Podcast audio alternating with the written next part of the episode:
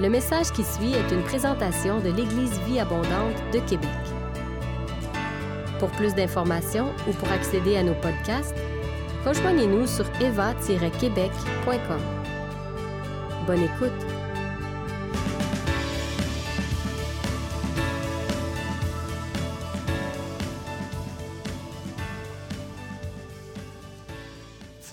Avec nous ce matin, vous êtes là pour la première fois, vous nous visitez, soyez les bienvenus à l'Église Abondante. C'est un privilège de pouvoir vous accueillir. Et euh, on prie vraiment que si vous êtes à la recherche d'une famille spirituelle, à Québec, il y a plein de bonnes églises ici à Québec, que le Seigneur puisse vous diriger vers votre famille spirituelle avec, à laquelle vous allez pouvoir vous attacher. Euh, si le Seigneur vous dirige vers l'Éva, qu'il en soit ainsi, nous serons heureux de pouvoir devenir euh, vos frères et vos sœurs dans la foi. Sinon, si le Seigneur vous dirige vers une autre église, que le Seigneur aussi vous bénisse. Et euh, on a des très bonnes relations avec les différentes églises à Québec. Et euh, à quelques exceptions près, euh, toutes les églises à Québec évangéliques sont recommandables. Et c'est pas, c'est pas, je suis pas en guerre avec personne. c'est juste, vous êtes allé voir dans les médias, vous allez voir que certains endroits c'est plus difficile que d'autres. Donc, quelques annonces avant de rentrer dans mon message. J'aimerais faire un petit peu de pouce sur ce que Christine disait. Je ne sais pas si vous avez remarqué, à l'Église abondante, mais il y a beaucoup de formations qui se donnent. Donc, on parle de la formation sur les dons de révélation, la formation Kairos, le torrent qui purifie, euh, la formation sur les rêves et tout ça. Et euh, bientôt, on va vous annoncer partir du Bon Pied 1 qui va être donné. Euh, pourquoi ces formations-là? En fait, si euh, j'avais été en mesure de le faire, peut-être qu'aujourd'hui, j'aurais fait le lancement du nouveau campus virtuel de l'Église Vie Abondante. Mais malheureusement, il y a encore des choses qui, euh, tardent le lancement. Mais à l'intérieur de ce campus virtu- virtuel-là, il va vous être proposé euh, 20 formations bien précises euh, dans lequel les gens vont pouvoir euh, justement grandir dans leur foi, grandir dans leur marche avec le Seigneur. C'est 20 formations qui vont avoir été, qui ont été sélectionnées par moi-même et aussi par euh, plein de gens de l'Église Vie Abondante qui ont vraiment fait leurs preuves et des thématiques qui sont comme des incontournables dans la vie chrétienne. Et chaque personne ici à l'Église Vie Abondante va être encouragée de pouvoir s'inscrire au campus virtuel et de pouvoir compléter les 20 formations en question. Et plusieurs d'entre elles roulent de- depuis plusieurs années, dont le torrent qui purifie, qui va être une de ces formations sur le campus. Toutes les formations qu'on vous annonce présentement, c'est des formations qui sont sur le campus et que si vous les prenez, lorsque vous allez vous inscrire au campus virtuel, vous allez pouvoir mettre un beau petit crochet, répondre au quiz, dire j'ai complété cette formation-là, j'ai compl- complété cette formation-là et tout. Et ces 20 formations-là euh, vont, être, euh, vont être de qualité. C'est vraiment pour vous, c'est euh, notre stratégie pour former des disciples à l'Église Vie Abondante. Et par la suite, pour ceux et celles qui vont voudront euh, intégrer éventuellement euh, l'ELS, l'école de leadership spirituel que je vais fonder ici à l'Église Vie Abondante, mais un des prérequis, ça va être de passer au travers du parcours de formation de disciples, des 20 formations. Donc, la raison pourquoi je vous parle de ça aujourd'hui, avant même qu'on fasse le lancement, c'est que si vous vous demandiez à quoi servent ces formations-là, sachez qu'elles sont sélectionnées, qu'elles, font partie d'un plan euh, plus grand pour votre croissance spirituelle. C'est pour vous qu'on fait ça et on vous encourage à prendre en main votre vie spirituelle. Une de nos valeurs à l'Église abondante, c'est la responsabilité. Je ne peux pas prendre votre responsabilité. Je ne peux pas faire les choses à votre place. Nous, on vous offre l'environnement. C'est à vous d'y entrer et de faire ce que vous avez à faire pour assurer la croissance de votre vie chrétienne. Tout comme le fait d'avoir des, bonnes habitudes spirituelles, je- je- j'essaie d'être un encouragement, j'essaie de vous motiver, j'essaie de, vous euh, exhorter à avoir de bonnes habitudes spirituelles. Euh, les formations qu'on vous offre à l'Église Abondante, c'est pour vous. S'il y a des gens que vous sentez un appel au ministère, à l'Église Abondante, la prochaine étape, c'est de rentrer dans le parcours de formation de disciples pour éventuellement aboutir à l'ELS, qui va être euh, une école de leadership spirituel. Il va y avoir coaching, mentorat, euh, il va y avoir des cohortes dont je vais être responsable avec une équipe. Mais sachez que c'est ce qui s'en vient pour nous à l'Église Abondante. Donc, torrent qui purifie, partir du bon pied, interprétation des rêves, cours sur les dons de révélation, cours Kairos, tout ça fait partie du euh, campus virtuel et des formations qu'on offre à l'Église Abondante. Donc, dernier deadline pour certaines de ces formations-là aujourd'hui. Libre à vous de vous inscrire, c'est votre responsabilité. Amen. Je suis bien content que je ne sois pas responsable de vos vies, sinon ça serait euh, très lourd sur mes épaules. Good. Seigneur, on te bénit pour ta parole.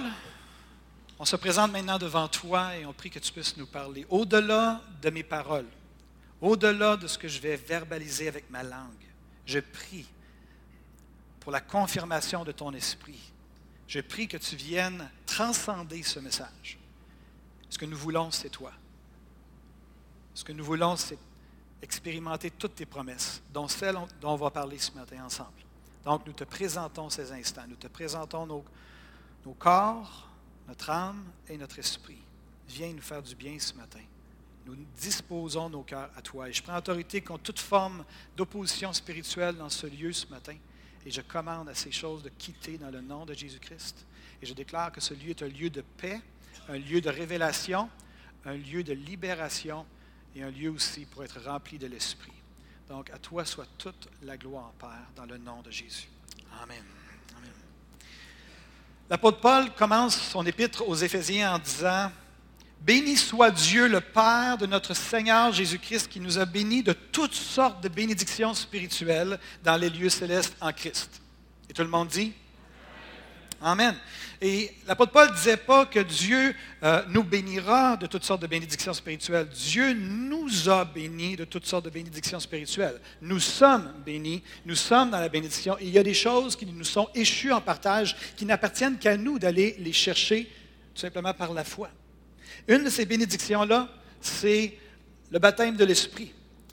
L'apôtre Paul, pardon, l'évangile de Marc dit ceci, dans Marc 16, 17, Voici les miracles qui accompagneront ceux qui auront cru. En mon nom, ils chasseront les démons et ils parleront de nouvelles langues, etc. etc. Mais nous, on veut s'arrêter sur le fait du baptême de l'Esprit et les langues ce matin. Ça nous dit dans Acte 1, 3, le début du livre d'Actes, après que Jésus eut souffert, il apparut vivant en leur donnant plusieurs preuves, se montrant aux disciples pendant six semaines, quarante jours, et parlant des choses qui concernent le royaume de Dieu. Pendant six semaines, Jésus ressuscité s'est présenté à ses disciples qui, au début, aux la première fois que Jésus leur est apparu, ils ne croyaient même pas, ils pensaient voir un fantôme. Puis Jésus a fallu qu'il les convainque qu'il était vraiment ressuscité puis qu'il était vraiment là. là. Ils se donnez-moi quelque chose à manger. Pour, là, ils ont comme compris à un moment donné. Puis au fur et à mesure qu'ils comprenaient qu'il était vraiment ressuscité, la joie émergeait dans leur cœur. Mais la Bible nous dit que cette joie-là a perduré pendant six semaines. J'aurais aimé ça être là. De voir les trous dans ses poignets, les trous dans ses pieds, et de le voir manger, de dire Waouh, quel témoignage que même la mort n'est pas la fin. Même la mort n'a pas de pouvoir. Que Jésus a gagné la victoire sur la mort. Yes, il y a des gens qui sont réveillés ce matin. Alléluia. Donc, ça nous dit dans, Acte 1, 3, pendant six semaines, il leur a parlé des choses concernant le royaume de Dieu. Puis ça poursuit en disant, comme Jésus se trouvait avec eux, il leur recommanda de ne pas s'éloigner de Jérusalem, mais d'attendre ce que le Père avait promis, ce que je vous ai annoncé, dit Jésus. Car Jean a baptisé d'eau, mais vous, dans peu de jours, vous serez baptisés du Saint-Esprit. J'aimerais attirer votre attention sur quelques bouts de phrases dans le texte qui est à l'écran présentement. Premièrement, euh, Jésus va dire, ce que le Père avait promis. Le Père avait fait une promesse et le Père tient ses promesses. C'est un bon papa. Donc, il y avait une promesse qui avait été faite et Jésus va dire, la promesse que le Père a faite, moi je vous l'ai annoncée, maintenant restez à Jérusalem pour expérimenter la promesse du Père. Quelle est cette promesse au juste? On le voit un petit peu plus loin, ça dit, dans les derniers jours, dit Dieu? La promesse de Dieu. Dans les derniers jours, je répandrai de mon esprit sur toute chair. Vos fils et vos filles prophétiseront, vos jeunes gens auront des visions et vos vieillards auront des songes. Oui, sur mes serviteurs et sur mes servantes, dans ces jours-là, je répandrai de mon esprit et ils prophétiseront. Donc ça, c'est la promesse du Père. Donc Jésus va dire, ne vous éloignez pas de Jérusalem, mais attendez ce que le Père a promis, ce que vous voyez à l'écran présentement, ce que je vous ai annoncé, vous allez être baptisés du Saint-Esprit. Finalement, Acte 2, 33 dit que Jésus a été élevé par la droite de Dieu, il a reçu du Père le Saint-Esprit qui avait été promis et il l'a répandu sur les chrétiens au début. Et baptisé du Saint-Esprit, l'expression baptisé, dans le grec, le mot c'est baptizo. Et euh, baptiso, juste pour vous donner un petit peu une idée, je pense que c'est important de comprendre cette réalité-là lorsqu'on parle d'être baptisé du Saint-Esprit, donc d'être baptiso du Saint-Esprit. Qu'est-ce que ça veut dire exactement? Et on comprend la signification à travers euh, euh, les cornichons. Le secret des cornichons, ou des, des cornichons, ou des pickles pour certains, du temps de Jésus, quand on parlait d'être plongé dans l'eau, il y avait deux mots. Il y avait bapto, puis il y avait baptizo. Et au temps, de, du, euh, des premiers siècles, il y avait entre autres le physicien et le poète grec Nicander qui a parlé de ces deux termes-là. Il a utilisé ces deux termes-là pour les expliquer. Il a utilisé une recette de, euh, pour faire des conserves au vinaigre pour expliquer la différence. Donc, le légume, pour faire des conserves comme ça, le légume devait être plongé dans de l'eau bouillante, devait être bapto dans l'eau bouillante, puis par la suite, on le mettait dans un pot ou dans peu importe ce que c'était, dans un jar, un vase. On l'immergeait de façon permanente dans le vinaigre. Baptiso. Donc, bapto et baptiso. Bapto, c'est une immersion, mais on ressort, tandis que baptiso, c'est qu'on rentre et on ne ressort pas. On reste là. Donc, les deux, verbes, bapto et baptizo concernent une immersion, mais la première est temporaire et brève. La seconde est une action de longue durée considérée comme définitive. Donc, en d'autres mots, on est toute une gang de cornichons. Non, c'est pas vrai. Ça, ça veut dire qu'on est appelé non pas à être plongé dans le Saint-Esprit et ressortir tout de suite, mais à être littéralement submergé et imprégné de la personne du Saint-Esprit. De telle, sorte que, si quelqu'un de désagréable vient vers vous et vous mord, mais vous devriez goûter le Saint-Esprit comme un cornichon quand vous le croquez dedans. Est-ce que vous me suivez? C'était l'idée d'être imprégné, d'être submergé, d'être en dans le Saint-Esprit. Quand on parle de baptiso du Saint-Esprit, baptême du Saint-Esprit, ce n'est pas juste d'être plongé puis on sort, c'est vraiment l'idée d'être complètement, entièrement dans la présence du Saint-Esprit qui prennent toute la place. Donc, c'est un état permanent et non pas un moment donné ou, comme on dit à Québec et au Québec, à m'amener. Donc, c'est un état permanent et non pas à m'amener. L'apôtre Paul va dire aux Romains ceci, dans Romains 6, verset 3, Ignorez-vous que nous tous qui avons été baptisés en Jésus-Christ, c'est en sa mort que nous avons été baptisés. L'apôtre Paul, à chaque fois dans le Nouveau Testament qu'on voit le mot baptisé, ce n'est pas le mot bapto, c'est le mot baptizo. Donc, lorsqu'on parle du baptême d'eau, le baptême d'eau est aussi quelque chose de permanent. C'est-à-dire que le concept derrière le baptême d'eau, lorsqu'on se fait baptiser, c'est qu'on est resté avec Christ de façon permanente, dans sa mort. Et on est mort avec Christ. Et maintenant, c'est une nouvelle vie qui a sorti du baptistère. Nous sommes en Christ nous sommes, la chair est morte, mais l'esprit vit en Christ. Baptiso, on est, été baptisé en Jésus-Christ. Donc le baptême d'eau, c'est un, état permanent et non pas un moment donné ou à m'amener. Dans Acte 2, versets 1 et 4, on voit ce qui s'est passé à la Pentecôte. Et pour ceux qui ont leur appareil mobile, vous pouvez tourner. Ça dit, le jour de la Pentecôte, ils étaient tous ensemble dans le même lieu. Tout à coup, il vint du ciel un bruit comme celui d'un vent impétueux, un vent violent, et il remplit toute la maison où ils étaient assis. Des langues semblables à des langues de feu leur apparurent, séparées les unes des autres, et se posèrent sur chacun d'eux. Ils furent, ils furent tous remplis du Saint-Esprit et se mirent à parler en d'autres langues, selon que l'Esprit leur donnait de s'exprimer. Donc, le dernier verset dit ceci, ils furent tous remplis du Saint-Esprit et ils se mirent à parler en d'autres langues selon que l'Esprit leur donnait de s'exprimer. Donc, il est évident que le mot tous dans le verset ici fait référence aux gens qui étaient remplis de l'Esprit. Est-ce que tout le monde est d'accord pour moi quand on fait la lecture de ce texte-là, quand ça dit ils furent tous remplis du Saint-Esprit, ça veut dire qu'ils ont tous été remplis du Saint-Esprit. On est d'accord? OK. Et ça nous dit aussi que euh, le tous, de toute évidence, fait référence aussi et se mirent à parler en d'autres langues. Donc aussi, ils ont tous parlé en d'autres langues. Si certaines personnes qui étaient présentes au jour de la Pentecôte n'avaient pas parlé en langue, alors la Bible aurait dit quelque chose comme suit. Ils furent tous remplis du Saint-Esprit et quelques-uns, ou la majorité, ou certains seulement, se mirent à parler en langue. Mais la Bible ne nous dit rien de tel. Ce qui implique qu'au jour de la Pentecôte, ils se sont tous mis à parler en d'autres langues. Et j'aimerais attirer votre attention sur l'expression ils se sont mis à parler. Se mettre à parler. Selon que l'Esprit leur donnait de s'exprimer. Acte 2, 38, 39 nous dit ceci.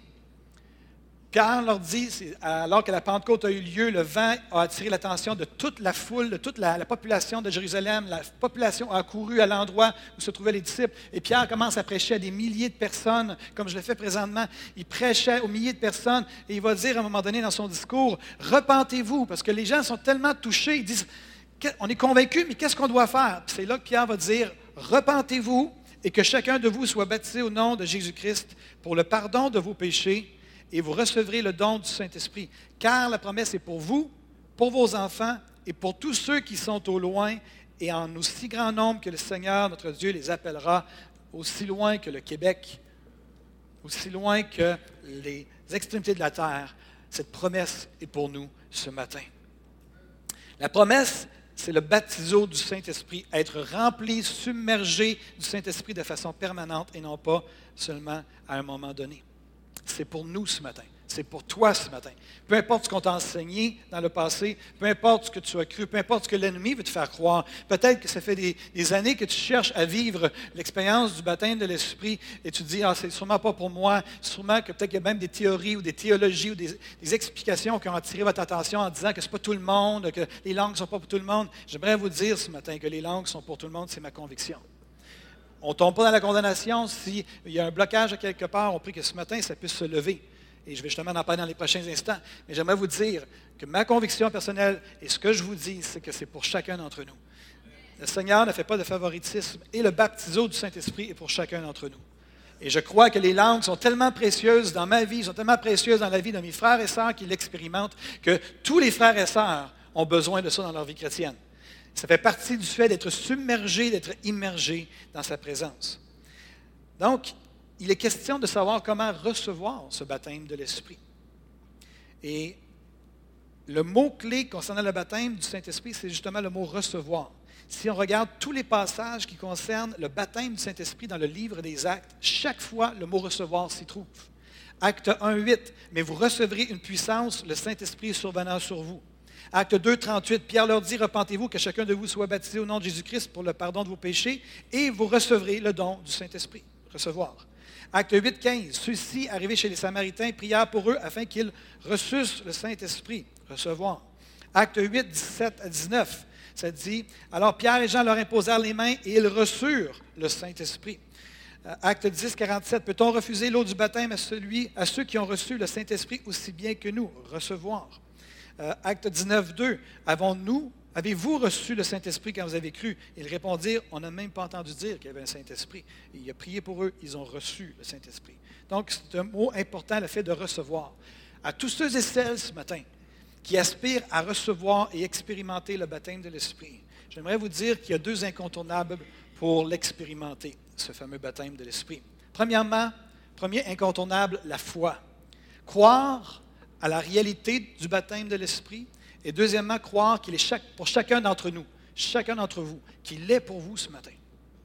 Or, sans la foi, il est impossible de lui être agréable, car il faut que celui qui s'approche de Dieu croit que Dieu existe et qu'il est celui qui rémunère ceux qui le cherchent, ceux et celles qui le cherchent. Donc, Dieu rémunère ceux et celles qui le cherchent. Si vous le cherchez ce matin, si vous cherchez à vivre cette expérience-là, le Seigneur est ici pour vous ce matin pour vous rémunérer et venir vous rencontrer. Donc, le fait d'avoir la foi, premier incontournable, une, confiance euh, spirituelle dans le fait que ça m'appartient, ça fait partie de mon héritage. Jésus est mort sur la croix, il est ressuscité d'entre les morts pour que je puisse être immergé, submergé et imprégné de l'Esprit. Donc, avoir ça et d'avoir une certitude divine qu'on devrait recevoir, qu'on pourrait recevoir et qu'on va recevoir le baptême de l'Esprit avec le don des langues en étant baptisé du Saint-Esprit. Donc, premier incontournable, la foi. Deuxième incontournable, le flot, le flot de l'esprit. C'est-à-dire d'apprendre à se connecter au flot de l'esprit en nous et ne pas rester seulement dans notre tête et dans notre intellect. Et on va en parler plus. Euh, je n'ai jamais parlé comme ça depuis que je prêche à l'Église abondante, mais je vais essayer d'être très pratico-pratique pour nous, les intellectuels nord-américains. Jean 7, 38, Jean 7, 38 dit Celui qui croit en moi, c'est Jésus qui parle, des fleuves d'eau vive couleront de son sein. Et juste après, ça va dire, Jean va spécifier, il va dire, Jésus parlait de l'Esprit, mais il n'était pas encore arrivé, il était pour s'en venir. Mais Jésus parlait, quand il parlait des fleuves d'eau vive qui coulent de notre sein, il parlait, Jésus parlait du Saint-Esprit. Donc, deux incontournables pour recevoir le baptême de l'Esprit. La foi, croire que c'est pour nous, croire que ça nous appartient, et deuxièmement, le flot. On peut résumer ça en disant la foi dans le flot de l'Esprit en nous. On cherche souvent à recevoir un baptême de l'Esprit où le Saint-Esprit arrive de nulle part et nous submerge et où il prend le contrôle de nous. Et la réalité, c'est que la plupart du temps, l'œuvre du Saint-Esprit émerge, nous émerge de l'intérieur et, on ne perd pas le contrôle. Euh, je ne suis pas en train de dire que ça n'arrive pas. Quand ça arrive, c'est assez intense.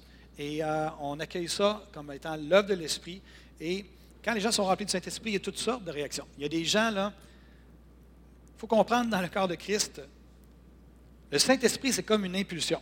Disons une impulsion électrique. Un 110 volts. Vous mettez un 110 volts dans une grosse, euh, une grosse génératrice, une méga génératrice, vous mettez 110 volts dans, dans ça, et la grosse génératrice, va faire. Mettez 110 volts dans un petit ventilateur de table, et je vous garantis que la réaction va être différente. OK? Ça, ça représente les personnalités. Il y a des gens, ce que j'ai remarqué, il y a des gens qui ont des personnalités très éclatées, très dynamiques, et quand le Saint-Esprit les touche, la plupart du temps, ils ne réagissent pas comme des grosses génératrices.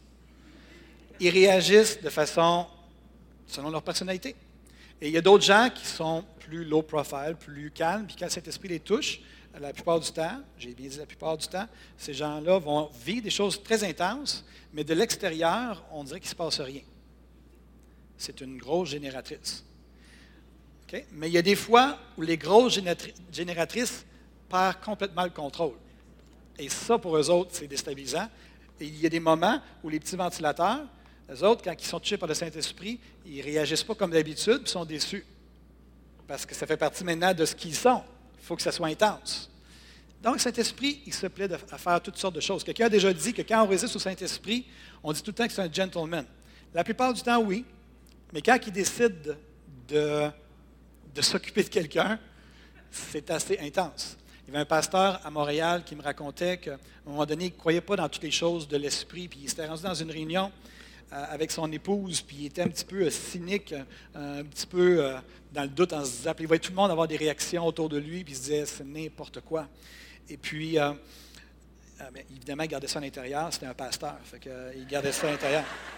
il était allé là juste pour investiguer, pour fouiner, puis pour voir qu'est-ce qu'il en était.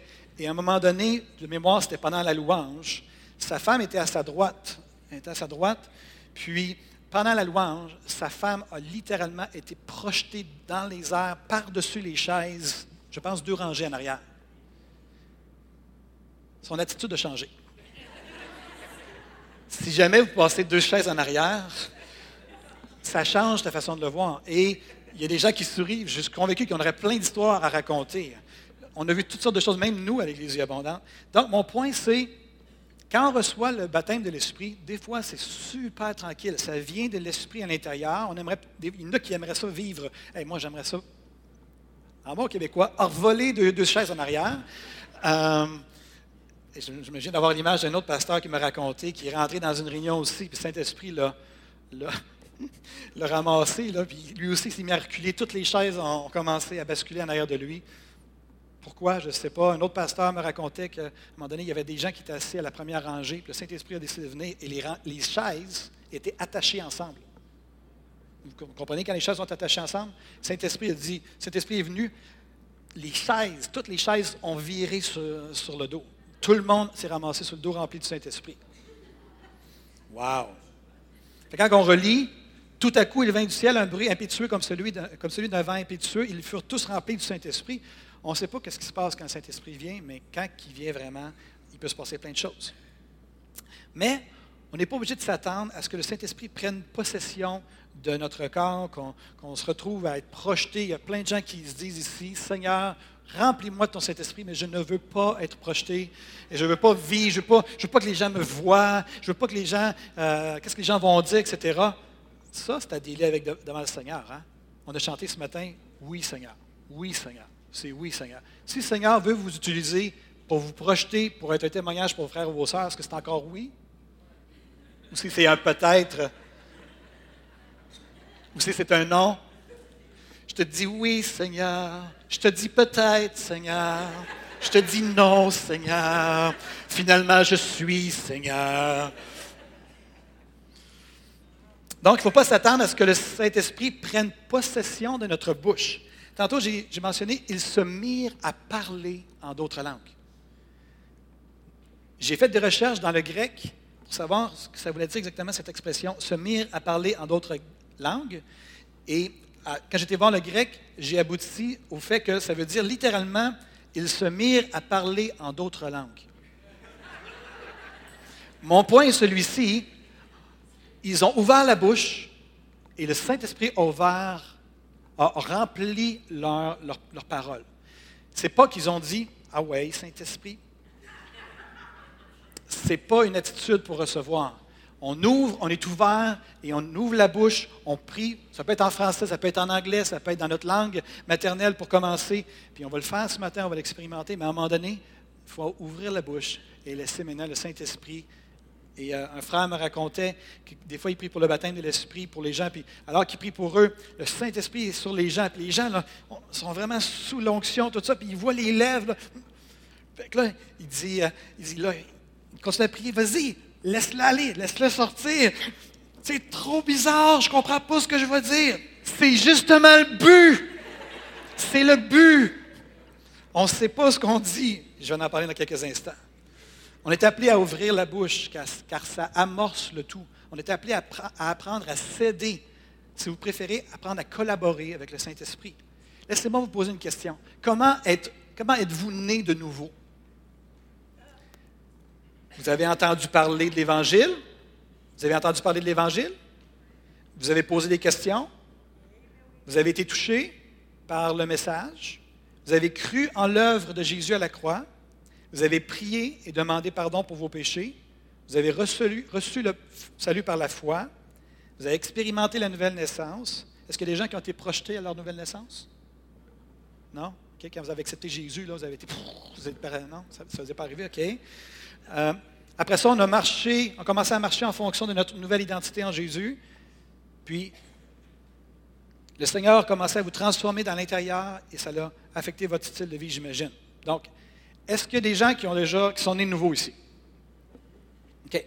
Est-ce que pour vous, ça a été une expérience surnaturelle, percutante, votre nouvelle naissance?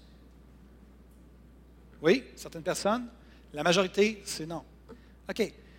Ça n'a peut-être pas été surnaturel ou surprenant, mais est-ce que, est que vous avez perdu le contrôle? Pas du tout. Et aujourd'hui, pouvez-vous dire que votre nouvelle naissance a porté du fruit dans votre vie? Moi, ça a complètement changé ma vie. Laissez-moi vous poser une question juste pour vous, vous la tourner dans, dans un autre sens. Si vous n'aviez pas accepté Jésus, où seriez-vous aujourd'hui? OK, vous avez compris que la nouvelle naissance a eu son effet. Et tous les maris et les épouses disent Amen. Donc, là, je viens de parler de la nouvelle naissance. On vient de réfléchir sur la nouvelle naissance. Maintenant, amenons le même principe par rapport au fait de recevoir le baptême de l'Esprit. Vous avez entendu parler qu'il y a un baptême de l'Esprit. Vous avez posé vos questions. Vous avez sûrement vu dans les Écritures qu'il y a un, baptême de l'Esprit. Vous croyez que ce baptême-là est un baptême de puissance qui est pour vous. Mais maintenant, on va prier et on va demander au Seigneur de le recevoir. Et on va le recevoir par la foi comme la nouvelle naissance. Et quand on va le recevoir, à un moment donné, on va ouvrir la bouche et on va s'attendre à ce que le Saint-Esprit vienne remplir notre bouche. Et non pas qu'on va perdre le contrôle. Si ça arrive ce matin que des gens perdent le contrôle, là, on n'a aucun problème avec ça à l'Église du Abondant. OK? Si jamais vous êtes dans le trouble, on va aller vous aider. C'est déjà arrivé des gens qui ont vécu des choses qui, étaient vraiment, euh, euh, qui les faisaient peur, qui ont fait peur à, à, des gens. Je me rappelle entre autres une, jeune femme qui vivait quelque chose de particulier. Puis elle a dit que quand on est allé vers elle, ça l'a juste rassurée parce qu'elle-même ne comprenait pas ce qu'elle était en train de vivre. Donc on est là, sachez qu'on est pastoral lorsque ces choses-là arrivent, mais l'important c'est qu'on veut vivre les choses de l'Esprit qui viennent vraiment de l'Esprit. Donc, 1 Corinthiens 14, verset 14 dit ceci. Car si je prie en langue, c'est l'apôtre Paul qui parle, mon esprit est en prière, mais mon intelligence demeure stérile. Donc, quand je prie en langue, je prie en langue, mais mon intelligence est au neutre. Elle est stérile. D'autres versions disent Mon intelligence n'intervient pas dans le processus de parler en langue ou Mon intelligence demeure inactive. Donc, lorsqu'on parle en langue, notre esprit est actif, mais notre intelligence n'est pas sollicitée. Donc, quand moi je prie personnellement, le matin, si je suis en train de prier en d'autres langues, ou dans la louange, je prie en d'autres langues, mon intellect est complètement libre. Parce que les langues qui sortent de ma bouche ne vont pas. Je ne suis pas en train de penser à ce que je suis en train de dire. Je ne parle pas en français, je parle en d'autres langues. C'est ce que l'apôtre Paul est en train de dire ici. Donc, l'intelligence, n'étant pas active, elle a beaucoup de temps pour analyser la situation. Est-ce que tout le monde me suit? C'est que si tu. Quand je parle en langue, j'ai accès à mon intelligence, je peux penser. Je peux penser euh, au Super Bowl qui s'en vient dans la semaine prochaine pendant que je parle en langue. Je ne pense pas que c'est une bonne utilisation de mon intelligence pendant que je prie en langue, euh, mais on va en parler dans quelques instants. Mais juste que ce soit clair que lorsqu'on prie en d'autres langues, lorsqu'on est baptisé de l'esprit, on se met à parler en d'autres langues, l'intelligence demeure stérile. On peut l'utiliser comme bon nous semble. Bien entendu, c'est mieux de l'utiliser en fonction de ce qu'on est en train de faire.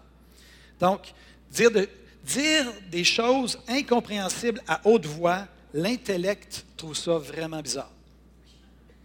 Sans parler de, notre fierté, de notre peur de ce que les gens pourraient dire, de la honte, de la peur de l'inconnu, la peur de se tromper, l'idée de dire des choses qu'on ne comprend pas nous paraît vraiment bizarre dans notre intellect. C'est vrai, hein? Ce qui fait en sorte que nous, les Nord-Américains, qui aimons tellement l'intellect et qui avons tendance à le mettre sur euh, le trône de nos vies, c'est que si ça ne fait pas de sens avec mon intellect, c'est je me bloque. Mais c'est ça. Tu te bloques. Un jour, un frère raconte qu'il avait eu beaucoup de difficultés à expérimenter le baptême du Saint-Esprit. C'était un intellect de haut niveau. Mais un jour, dans un acte de foi, il a demandé à nouveau le baptême de l'Esprit et dans un élan d'obéissance à la révélation qu'il avait reçue du Seigneur, il a commencé à parler sans choisir consciemment les syllabes. autrement dit, il s'est laissé aller, il a ouvert la bouche. Il raconte qu'il n'y avait aucun doute qu'il disait quelque chose, mais quoi exactement, il ne savait pas.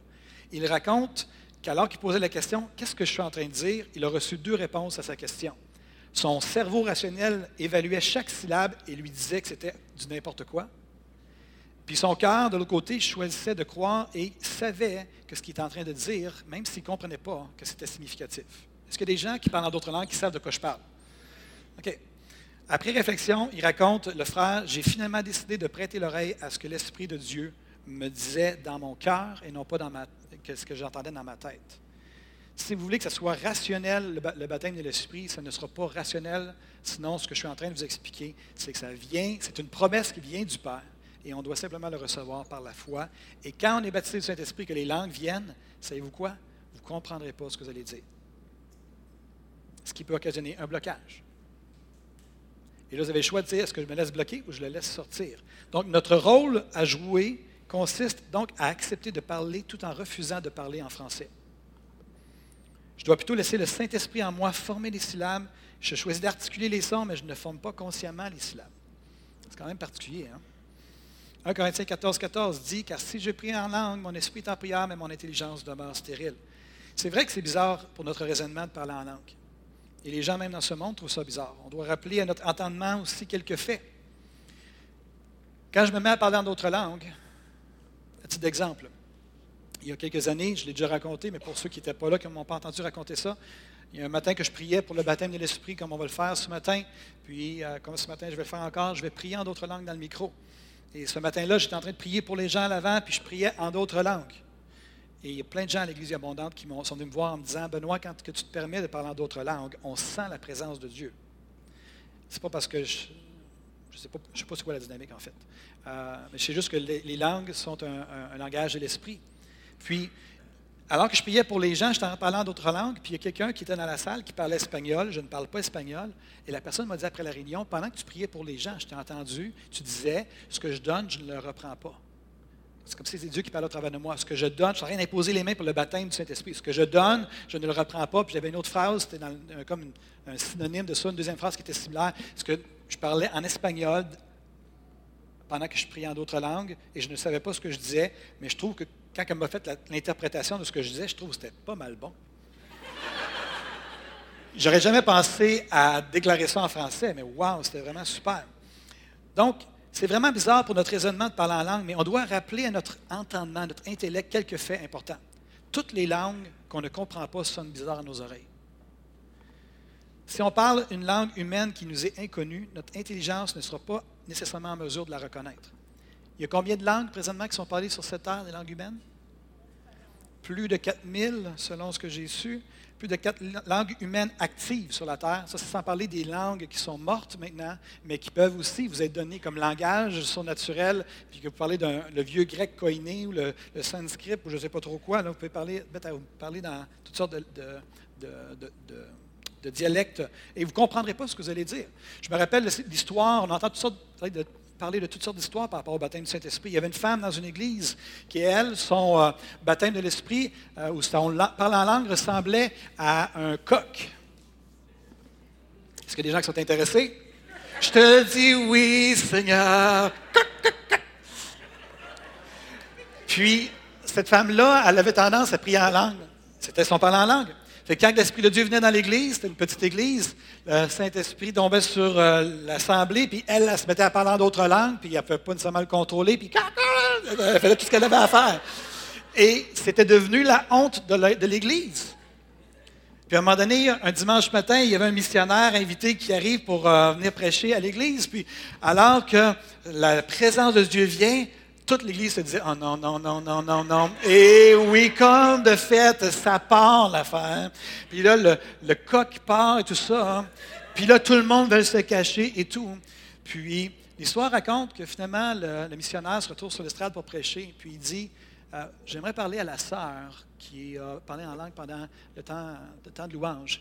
J'aimerais te dire que dans le pays où je suis missionnaire, ce que tu disais était telle, telle, telle chose, et tu es en train de donner des louanges à Dieu au travers de ça. Quels sont ceux qui sont prêts pour les coq, coq, coq? Hein? quels sont ceux qui sont prêts à accepter les coq, coq, coq le dimanche matin?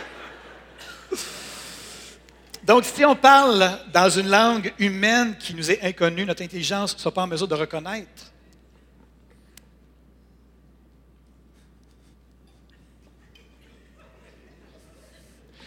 Je vous le dis, hein?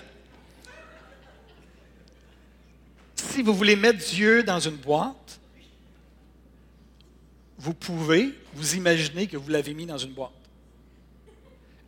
Et vous allez, par le fait même, vous avoir créé, sans le vouloir, une idole.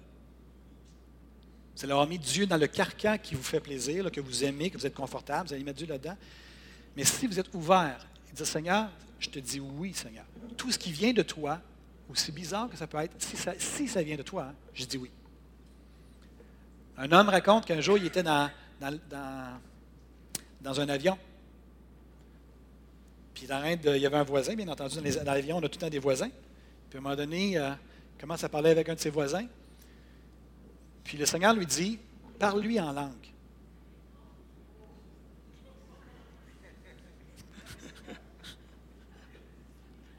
OK. Pause. J'entends tout réagir. Est-ce que si vous êtes dans l'avion, vous, vous êtes assis dans l'avion, puis la pensée émerge dans votre esprit qui vous dit parle à ton voisin en langue. Selon vous, est-ce que est qu'il y a plus de chances que ça vienne de votre intellect ou que ça vienne de l'esprit? Est-ce que vous, naturellement, vous vous diriez je vais lui parler en langue, ça va être drôle. On va voir comment il réagit. Le principe derrière ça, hein, comme on enseigne dans le cours Comment discerner la voix de Dieu, quand Dieu parle, il y a une voix à l'intérieur qui nous parle. Exemple, Pasteur André Junior, un jour, était dans une classe, au début de l'année scolaire, et le Saint-Esprit dit à Pasteur André Junior, Lève-toi, il attendait le professeur, il dit, Lève-toi, il entend la parole dans son esprit, Lève-toi, traverse le bord du corridor, va dans l'autre classe, va voir le professeur de ton enfant de l'année dernière et va l'honorer devant tout le monde. Quelque chose du genre. Ça ressemble à ça? Est-ce que c'est l'intellect André Junior qui a dit ça? Est-ce que lui, s'est dit d'un coup, hey, ça me tente de parler à du monde? Non, c'est Saint-Esprit qui parle. Et qu'est-ce qui s'est passé selon vous? Mais là, je ne peux pas faire ça. Non, pourquoi je ferais ça? Est-ce que vous reconnaissez? Juste vous dire, d'habitude, on est pas mal d'accord avec nous-mêmes. quand on n'est pas d'accord avec nous-mêmes, essayez d'allumer et de réaliser, je ne suis pas d'accord avec moi-même. Comment ça, je ne suis pas d'accord avec moi-même? Mais le but n'est pas de s'obstiner avec soi-même. Comment ça, je ne suis pas d'accord? C'est de, dire pourquoi? C'est quoi la parole qui monte dans mon cœur? Pourquoi? est-ce que c'est moi, Saint-Esprit? Et savez-vous ce qu'André Junior a fait? Ben non. Il n'a pas été. Et savez-vous quoi? Quand on ne fait pas ce que le Saint-Esprit nous dit de faire, on ne voit jamais ce qu'il aurait voulu faire. Sommes-nous soumis à la direction de l'Esprit ou non? Donc, lorsqu'on parle en d'autres langues, il faut, rappeler à notre entendement, à notre raisonnement, que effectivement, parler en langue peut paraître bizarre, mais les langues qu'on ne connaît pas nous paraissent bizarres. Que si on parle dans une langue humaine qui nous est inconnue, euh, on ne sera pas en mesure de la reconnaître. troisièmement, le but des langues n'est pas de distraire ou de nourrir l'intellect. Ce n'est pas pour nourrir notre intelligence, c'est pour édifier notre esprit. L'apôtre Paul va dire aux Corinthiens, dans 1 Corinthiens 14, 4, quelques dix versets plus tôt, Celui qui parle en langue s'édifie lui-même. Jamais je voudrais qu'on m'enlève le parler en d'autres langues. Un jour, un homme raconte qu'à la fin d'un groupe de croissance d'une cellule, euh, ils avaient, euh, pendant la cellule, ils avaient commencé à prier pour un homme duquel euh, des démons avaient sorti. Ils avaient chassé plusieurs démons de l'homme en question. Et à la fin, le groupe de, cellules ensemble, après avoir chassé ces démons-là, ont décidé de rentrer dans un temps de louange ensemble. Et, le frère raconte que c'était la première fois où il a osé parler en langue en public, c'est-à-dire avec d'autres gens qui puissent l'entendre. pendant la louange, à un moment donné, c'est pour la première fois, toujours une première fois, à un moment donné, il s'est mis à parler en d'autres langues pendant quelques instants, à, à louer, à adorer en autre langue.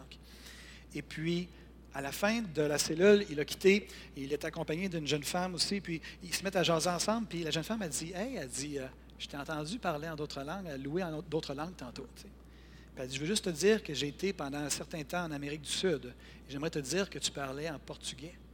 Et voici ce que tu disais en portugais Hurrah, longue vie à Jésus. Hurrah, longue vie à Jésus.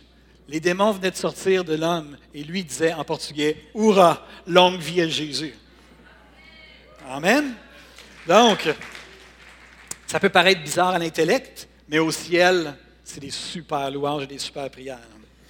Qu'est-ce qu'on fait avec notre intelligence pour l'occuper à autre chose qu'à critiquer et à dénigrer? Je suis vraiment content que vous posiez la question. L'apôtre Paul avait justement donné des instructions à cet égard-là dans le même passage. Car si je prie en langue, mon esprit est en prière, mais mon intelligence, mon intelligence pardon, demeure stérile. Que faire donc?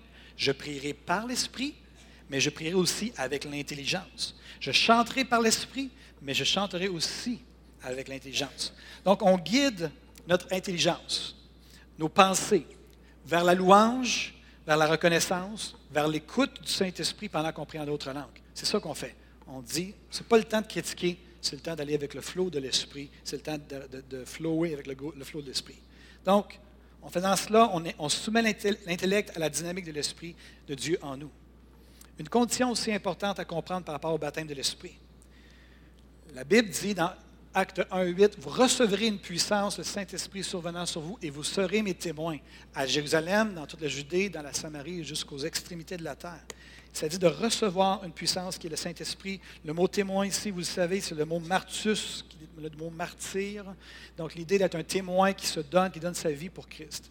La raison d'être du baptême de l'Esprit, la raison première pourquoi le baptême du Saint-Esprit a été donné, ce n'est pas seulement pour vivre une expérience spirituelle exaltante et de recevoir le parler en d'autres langues, mais c'est premièrement et avant tout un baptême de puissance pour le témoignage. C'est un baptême de puissance pour le témoignage. Ce n'est pas une flèche qu'on met dans notre carquois, puis on se dit, il y a 25 ans, j'ai été baptisé du Saint-Esprit. La réalité, c'est qu'on doit tout le temps être submergé du Saint-Esprit, baptisé du Saint-Esprit, constamment, à plusieurs reprises, être rempli de l'Esprit pour le témoignage.